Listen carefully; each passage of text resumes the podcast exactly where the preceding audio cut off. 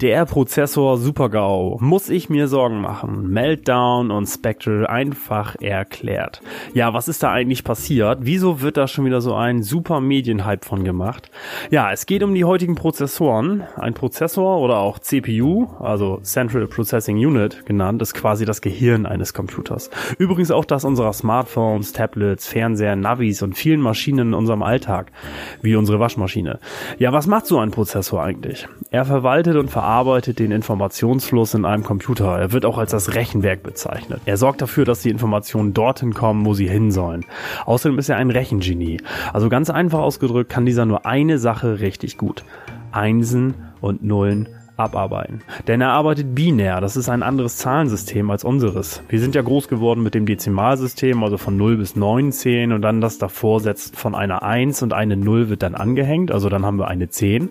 Für uns ist das völlig normal. Für den Prozessor aber sind Einsen und Nullen normal. Und er versteht auch nur diese. Wieso nur diese, fragst du dich? Nun, 1 und 0 bedeutet für ihn an, also 1, oder aus, also 0.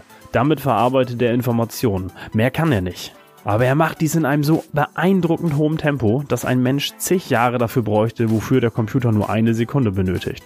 Also Beispiel, ein 3,4 Gigahertz Prozessor, also der heutige Standard, verarbeitet 3,4 Milliarden Instruktionen pro Sekunde. 3,4 Milliarden. Das ist eine Zahl mit 8 Nullen pro Sekunde.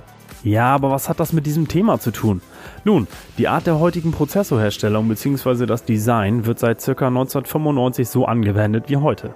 Und nun haben Wissenschaftler herausgefunden, dass sich unter bestimmten Umständen Daten auslesen lassen, die eigentlich geschützt sein sollten. Das liegt daran, dass unsere heutigen Prozessoren intern eine Funktion nutzen, um die nächsten Schritte vorherzusagen. Werden also diese vorhergesehenen Berechnungen benutzt, ist der Prozessor viel schneller, denn die Berechnungen sind ja schon fertig. Ansonsten verwirft er die Daten einfach. Und genau aus diesem Bereich, der dafür zuständig ist, wie ein Orakel zu arbeiten, sind die Sicherheitslücken gefunden worden. Diese Lücke ist übrigens schon seit Mitte letzten Jahres bekannt.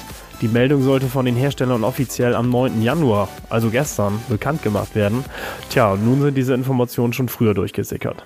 Jetzt zu deiner Frage. Musst du dir Sorgen machen? Das jetzt aufgetaute Problem wird auch als Super-GAU bezeichnet, denn über die naturgemäßen Fehler, die also von Herstellerseite her fest eingebaut sind, lassen sich diverse Varianten an Angriffen ausführen. Und da man deinen Prozessor jetzt ja nicht mal eben ändern kann, der ist ja schließlich fest bei dir eingebaut, muss man dieses Problem eben softwareseitig lösen. Über sogenannte Patches oder auf Deutsch Flicken. Du kennst die Windows-Updates. Die sorgen dafür, dass dein Betriebssystem immer auf dem neuesten Stand ist, sodass die neu entdeckten Löcher schnell gestoppt werden können. Die große Sorge vieler Leute ist jetzt, dass dadurch dein Computer deutlich langsamer wird. Die Sorge musst du nicht haben. Denn in den meisten Bereichen wirst du davon niemals etwas merken. Allerhöchstens High-Computing-Anwendungen wie Spiele, Videoschnitt und andere rechenintensive Programme. Und auch nur da sind das wenige Prozentpunkte. Haben alle Prozessoren dieses Problem? Das ist eine gute Frage. Nein, nicht alle haben das Problem. Also es wird in der Fachwelt zwischen dem Meltdown und Spectral unterschieden. Meltdown ist ein Problem, das nach heutigem Stand nur bei Intel-CPUs auftritt, aber den Vorteil hat, dass es sich wohl auch über Software-Updates beheben lässt. Dafür ist es sehr leicht für Angreifer zu nutzen.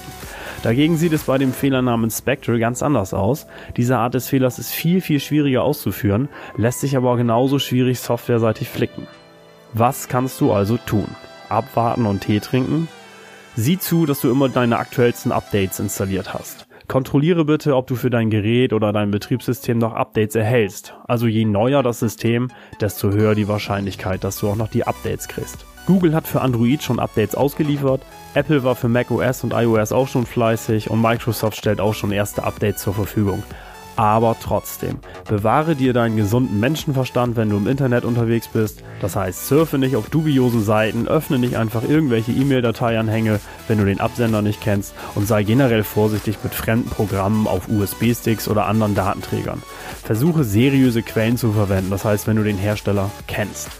Ich hoffe, dir hat diese Info etwas gebracht. Ich danke dir fürs Zuhören, wünsche dir noch einen schönen Tag. Bis zum nächsten Mal. Dein Christoph.